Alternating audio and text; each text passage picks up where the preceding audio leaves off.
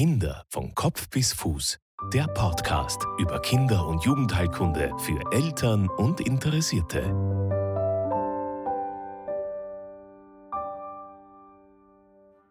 Hallo und herzlich willkommen zur nächsten Folge des Podcasts Kinder von Kopf bis Fuß. Mein Name ist Marlies Haslinger und ich bin Kinderärztin. Als Mutter von zwei Kindern kann ich die Sorgen und Ängste, die man als Eltern durchlebt, sehr gut verstehen. Beim Besuch beim Kinderarzt bleibt oft nicht ausreichend Zeit, um alle Details zu besprechen.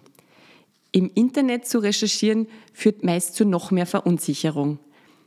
Dieser Podcast bietet eine gute Möglichkeit, um viele Fragestellungen im Bereich der Kinder- und Jugendheilkunde, der Kindergesundheit und des Elternseins in Ruhe zu Hause nachzuhören. Nun zur nächsten Folge.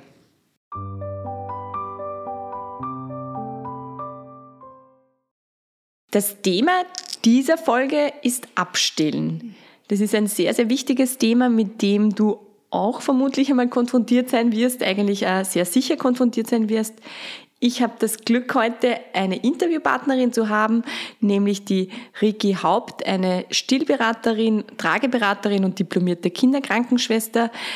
Liebe Riki, magst du dich kurz vielleicht vorstellen? Ja, vielen Dank. Ähm, mein Name ist Friederike Haupt, ähm, kurz Ricky. Ähm, ich bin diplomierte Kinderkrankenschwester, arbeite seit 20 Jahren im St. Anna Kinderspital und habe mich letztes Jahr selbstständig gemacht als Stillberaterin und Trageberaterin. Wir steigen gleich ein ins Thema. Es ist ja quasi mit dem Start der Beikost, äh, die geht's, ist der erste Schritt eigentlich für weniger Stillen. Ja, äh, wie geht das los? Wann ist der natürliche Beginn eben äh, weniger zu stillen? Wann ist der beste Zeitpunkt zum Abstillen? Was sagt die WHO zum Stillen und zum Abstillen? Das würde ich gern von dir hören. Ähm, äh, wie funktioniert das Abstillen? Ja, wie, was kann ich dazu beitragen? Was läuft da natürlich ab? Was läuft da physiologisch ab? Wie kann ich meine Milchmenge reduzieren? Wenn ich nicht mehr stille, was soll mein Baby dann trinken? Ähm, dann noch das Thema des Einschlafstillens, das ähm, ähm, sehr individuell ist und immer wieder Thema in der Ordination. Und abschließen möchte ich noch mit Tipps und Tricks äh, von deiner Seite, weil du einfach da sicher sehr, sehr viel Erfahrungsschatz mitbringst. Auch einmal ähm, das Thema, dass man vieles einfach ähm, ähm es kommt, einmal zu Tränen vermutlich auch im, im Zuge des Abstillens und da einfach deine Sicht der Dinge ähm, beleuchten.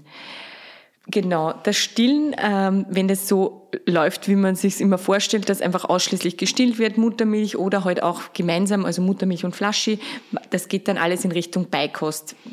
Wenn du so lieb bist und einfach mal sagst, was ist da, sind da die Empfehlungen, wann soll das losgehen? Ja, genau.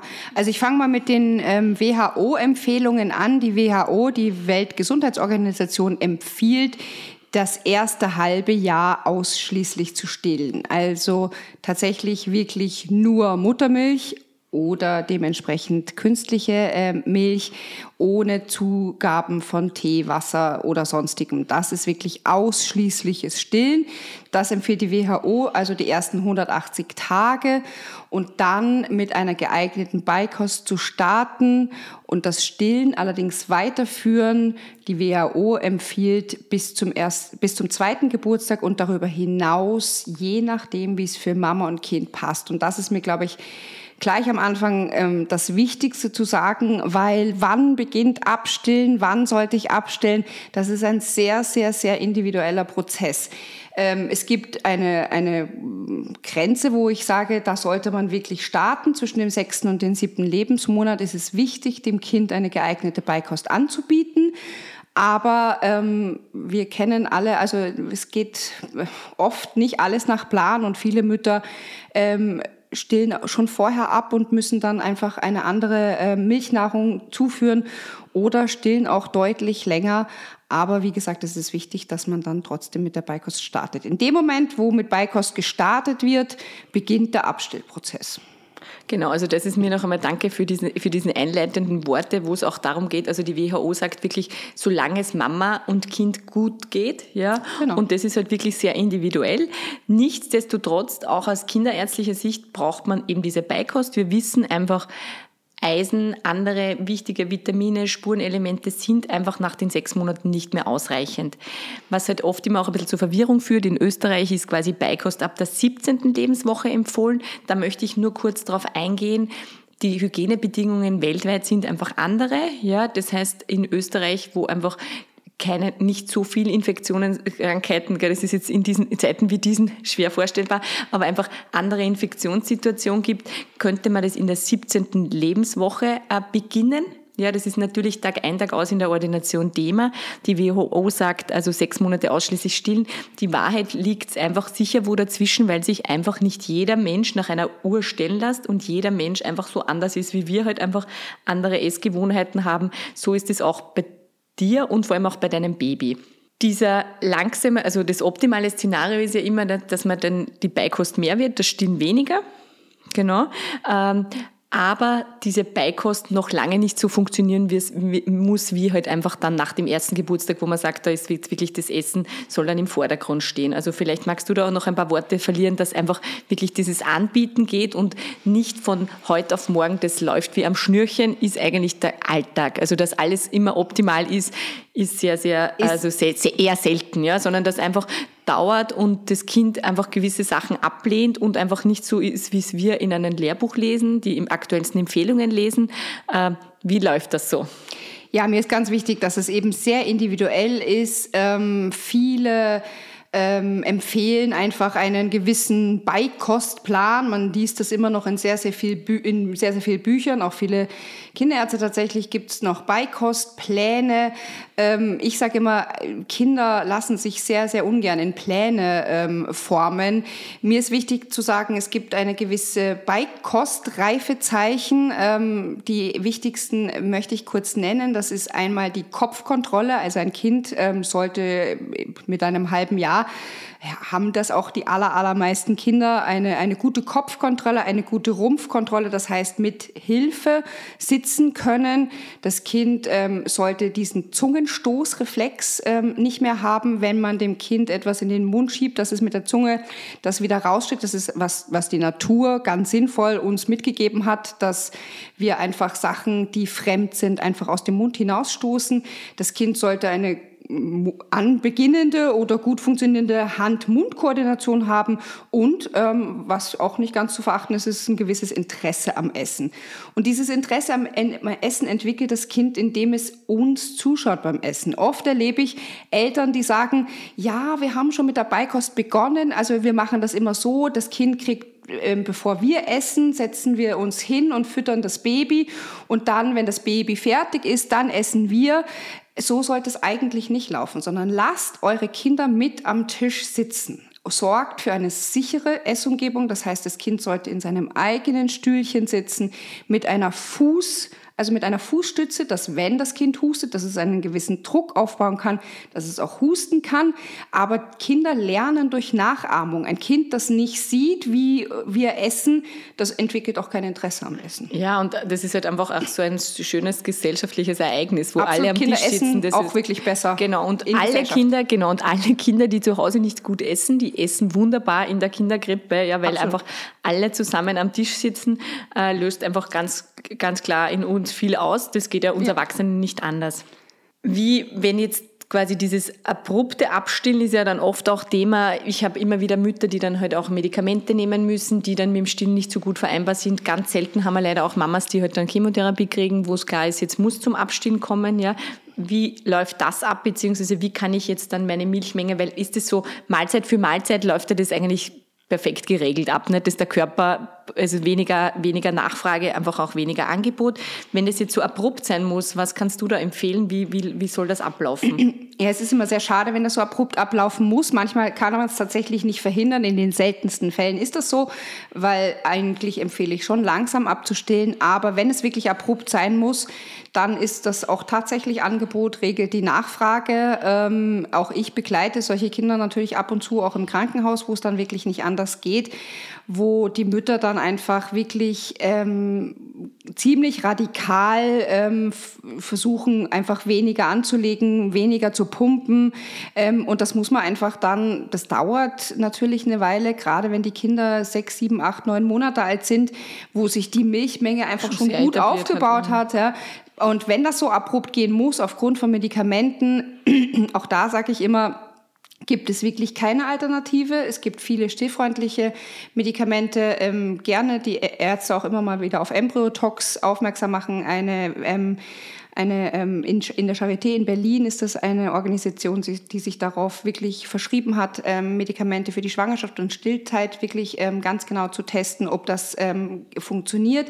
Oft erlebe ich es, dass Mütter Medikamente nehmen müssen, wo es tatsächlich Alternativen gibt bei einer Chemotherapie und so weiter und so fort gibt es gar keine Diskussion, muss das einfach sein.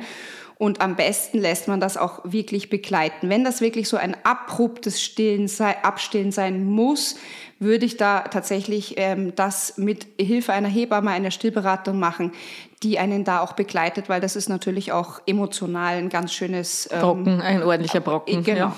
Also wie gesagt, ho hoffentlich müssen das nicht so viele machen und in den wenigsten Fällen ist es notwendig, wirklich ganz abrupt abzustellen.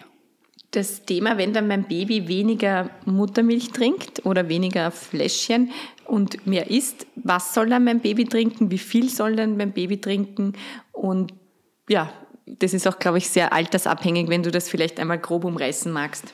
Genau, also wenn mit Beikoststart ähm, beginnt auch der Start, dass man wirklich andere Flüssigkeiten geben sollte, bis das Kind ähm, also bis das Kind Beikost erhält, ähm, soll das Kind bitte kein Wasser, kein Tee geben, auch wenn das immer wieder ganz gerne gesagt wird, wenn es draußen 38 Grad hat, gib dem Baby doch mal bitte Wasser. Die Muttermilch besteht aus 88 Prozent Wasser. Die Muttermilch ist flüssig genug. Es braucht keine zusätzlichen Flüssigkeiten. Wenn das Kind anfängt, Beikost zu essen, dann kann das Kind auch gerne schon Wasser. anfangen, mit Wasser zu trinken. Und am besten ist tatsächlich einfach aus einem Becher, aus einem Glas, so wie wir, weil so sieht das Kind uns auch. Man muss nicht anfangen mit einem halben Jahr mit einer Flasche. Die Kinder können sehr gut am Anfang gibt's nasse Pullover, klar, aber das ändert sich schnell und die Kinder können das ganz schnell lernen, auch aus einem Glas äh, Wasser zu trinken. Genau. Also ich würde einfach empfehlen, am besten Wasser. Genau, und man muss sich auch vorstellen, wenn das Baby gestillt wird, ja, wenn wir quasi dann noch zusätzlich Wasser geben, wir wollen das, den Magen des Babys ja, füllen mit Milch, ja, und der Magen ist ja einfach nicht so wie bei uns so groß, sondern da braucht es einfach wirklich nur Milch, ja, und mit Wasser würde man quasi nur unnütz den Magen füllen. So kann man sich es vielleicht auch ganz gut vorstellen. Ähm, genau, Wasser aus der Leitung in Österreich und auch in Deutschland kann man das Wasser aus der Leitung verwenden. Das ist, glaube ich, auch noch einmal wichtig. Und von der Menge, gerade am Anfang, wenn Sie die Beikost starten, sind es ja wirklich nur, ich habe es auch immer recht amüsant gefunden, aus dem Glas einfach ein paar Schluck und das ist ja noch nicht eine richtige Menge. ja. Und das wird dann sowieso, wenn dann zwei, drei Mahlzeiten eingeführt sind, kommt es dann automatisch, dass der Baby auch mehr Durst hat, weil sie einfach weniger Muttermilch trinkt im genau, Verhältnis. Genau, einfach immer wieder ein bisschen genau. was anbieten. Es ist am Anfang nicht viel. Viele Mütter haben, machen sich große Sorgen darüber, dass das Baby eventuell zu wenig Flüssigkeit hat. Wie gesagt, ähm, die Kinder sind ähm, hoffentlich noch gestillt. Die äh, Milch ist tatsächlich noch so die Hauptnahrungsquelle im ersten Lebensjahr, wenn gestillt wird und da, die hat ausreichend Wasser und Flüssigkeit. Aber man kann natürlich, wenn man sich Sorgen macht, dem Kind mal eine Gurke geben, irgendwas, Wassermelone, was, was viel Flüssigkeit enthält. Und ähm, da braucht man sich keine Genau, Sorgen absolut. Und vor allem da ist wieder das Thema wichtig. Die Ausscheidung hat ein Kind regelmäßig Hahn und Stuhl, dann genau. kann man alle Sorgen mal wegschieben. Und im Zweifelsfall natürlich eine Vorstellung beim Kinderarzt zum Wiegen, Messen, auch einmal bei der Hebamme, die begleiten ja oft auch noch das Alter der Beikosteinführung oder eben die Stillberatung eines meiner Themen, äh, die, die, in der, die ich wirklich Tag ein, Tag aus in der Ordi konfrontiert bin, ist dieses Einschlafstillen dann im Alter von 18 Monaten, wo es halt quasi immer am Busen schlafen die halbe Nacht und alle schon wirklich äh, am Ende sind. Ja. Äh, das ist sicher der Aspekt, also generell in der Nacht ist das Abgewöhnen von der Milch sicher das Schwierigste, oder? Und auch das als letztes, oder? Wie würdest du das be be beurteilen? Das ist sicher, also damit bin ich genauso konfrontiert mhm. in den Stillgruppen mhm. und auch in meinen Beratungssituationen. Ähm, es ist ganz, ganz physiologisch, dass die Kinder ähm, in der ähm, Nacht, in der Nacht ähm, einfach auch noch viel trinken. Tagsüber ist einfach alles wahnsinnig spannend und man muss die Welt entdecken.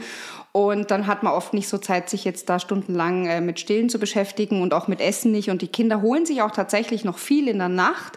Und es ist ganz normal, dass die Kinder in der Nacht auch so dieses Rückzug, weil dieses, ich beginne zu laufen, ich beginne zu krabbeln, das ist ein Stück weit, ich entferne mich von meiner Mama. Manche Kinder gehen in dem Alter auch schon in den Kindergarten. Und das in der Nacht ist oft auch einfach ein, meine Mama ist da, es ist alles gut und ein ganz, ganz viel äh, Trost und Nähe und Sicherheit, ganz, ganz viel Sicherheit. Sicherheitsbedürfnis, was die Babys da haben. Ähm, es ist, also das kann ich mal sagen, es ist absolut natürlich, was nicht heißt, dass es deswegen nicht unglaublich anstrengend sein kann.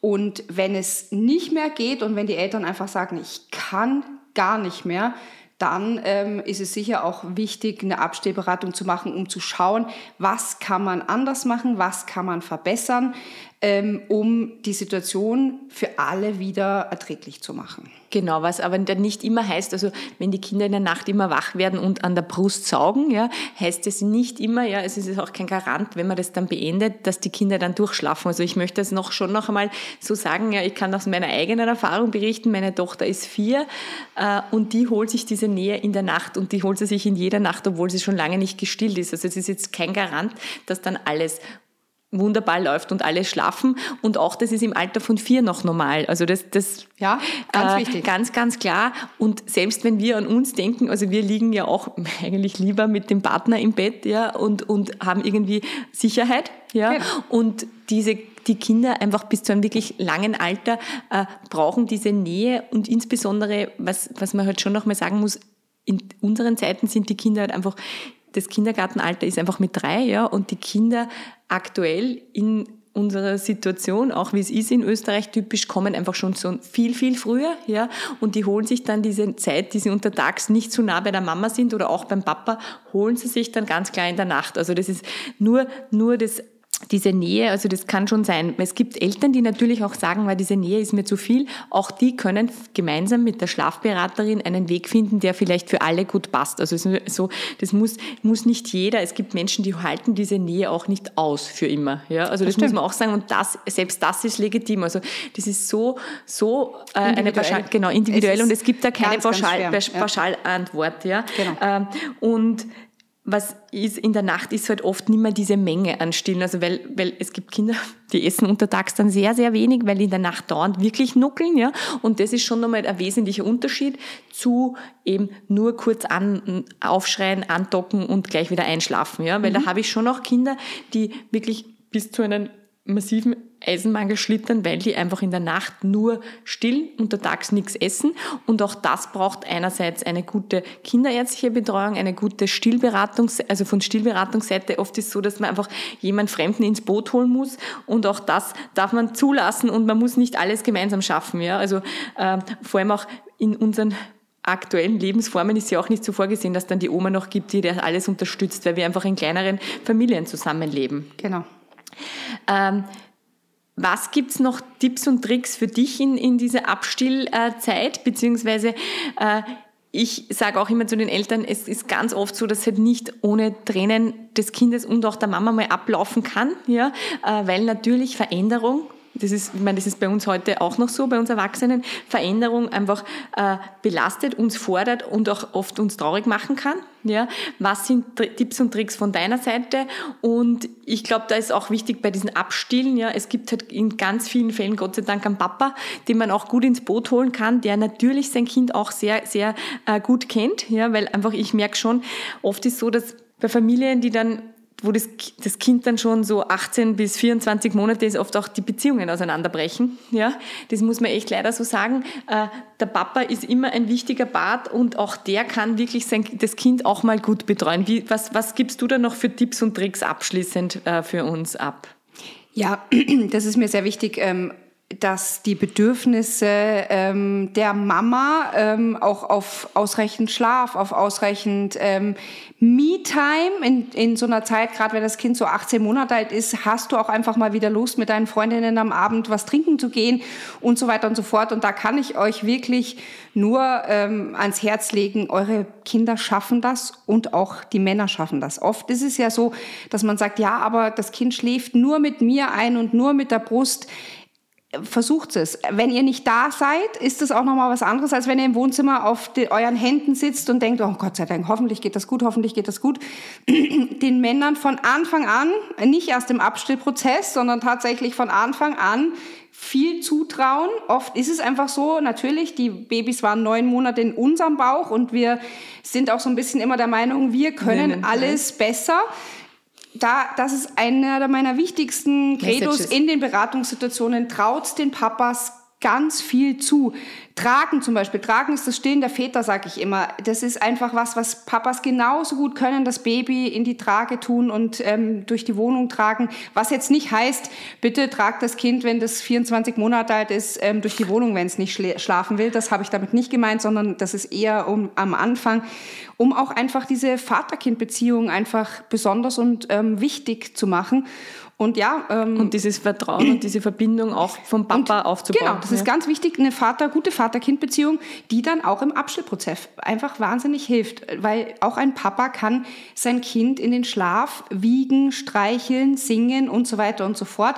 Ja, er hat keine Brust, aber ein Papa hat andere Regulationsmechanismen, einem Kind zu helfen, in den Schlaf zu finden. Ja, natürlich am Anfang wird das Kind wütend sein, weil man nimmt ihm ja was weg, was es Schon gerne hat. Wenn man mir ne? einfach was wegnimmt, was ich gerne habe, dann bin ich auch mal angefressen und bin wütend und bin sauer. Und ein Stück weit dieses Weinen, was dann entsteht, ich sage niemals, lass das Kind alleine damit und sagt, ja, weine halt einfach mal. Nein, es soll begleitet werden im Weinen, aber es ist durchaus legitim zu sagen, ich habe jetzt 18 Monate oder zwei Jahre war ich jetzt hier zu Hause, habe das Kind liebevoll in den Schlaf gestillt, habe alles gemacht ich möchte jetzt mal wieder ins Theater gehen, ich möchte am Abend wieder ins Kino gehen, ich möchte mit meinen Freunden was trinken gehen. Das heißt nicht gleich, du musst abstehen, aber das heißt, es geht einfach in eine Richtung, wo das Baby auch oder das Kind, das ja kein Baby mehr ist, mit zwei Jahren, einfach auch einfach ähm, mit dem Papa begleitet in den Schlaf finden kann. Absolut. Und vor allem, man darf ja nicht vergessen, neun Monate davor waren ja schon alles ausgerichtet, äh, also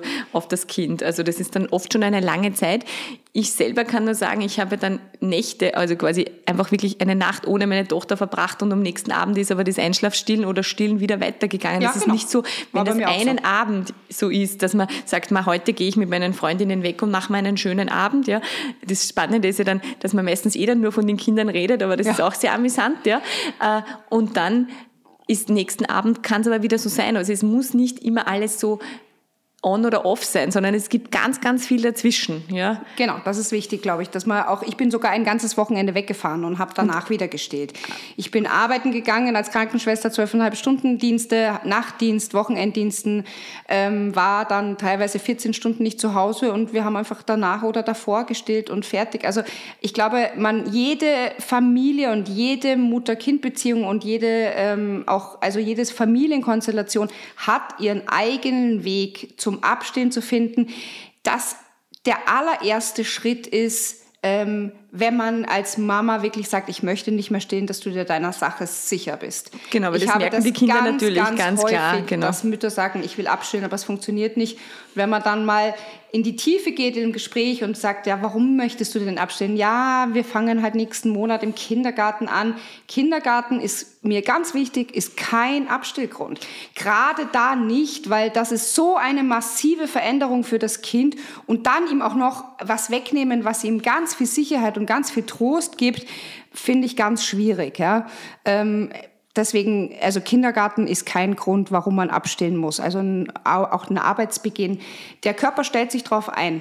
Dass er dann einfach in der Zeit weniger Milch macht. Genau, absolut. Na, und vor allem, das ist auch so, das fragen mich die Eltern halt natürlich immer wieder, wann ist der optimale Zeitpunkt, aber eben nicht zu viel auf einmal verändern. Kindergartenstart oder Krippenstart und abstillen und dann noch Start der Mama Arbeit und so, da kommt einfach zu viel zusammen. Das halten ja wir nicht aus. Warum soll das unser Kind aushalten? Ja? Weil das braucht einfach ganz viel Unterstützung und dann kann man sich überlegen, nicht startet und man, man beginnt lang davor mit dem Abstillen, ja, genau. oder einfach danach und vor allem auch von, von äh, kinderärztlicher Seite ist ja dann die Muttermilch, wenn gerade die Kinder am Start im Kindergrippe äh, sehr oft krank sind, ist das halt dann oft noch ein Vorteil. Also es ist ganz, ganz viele Sachen.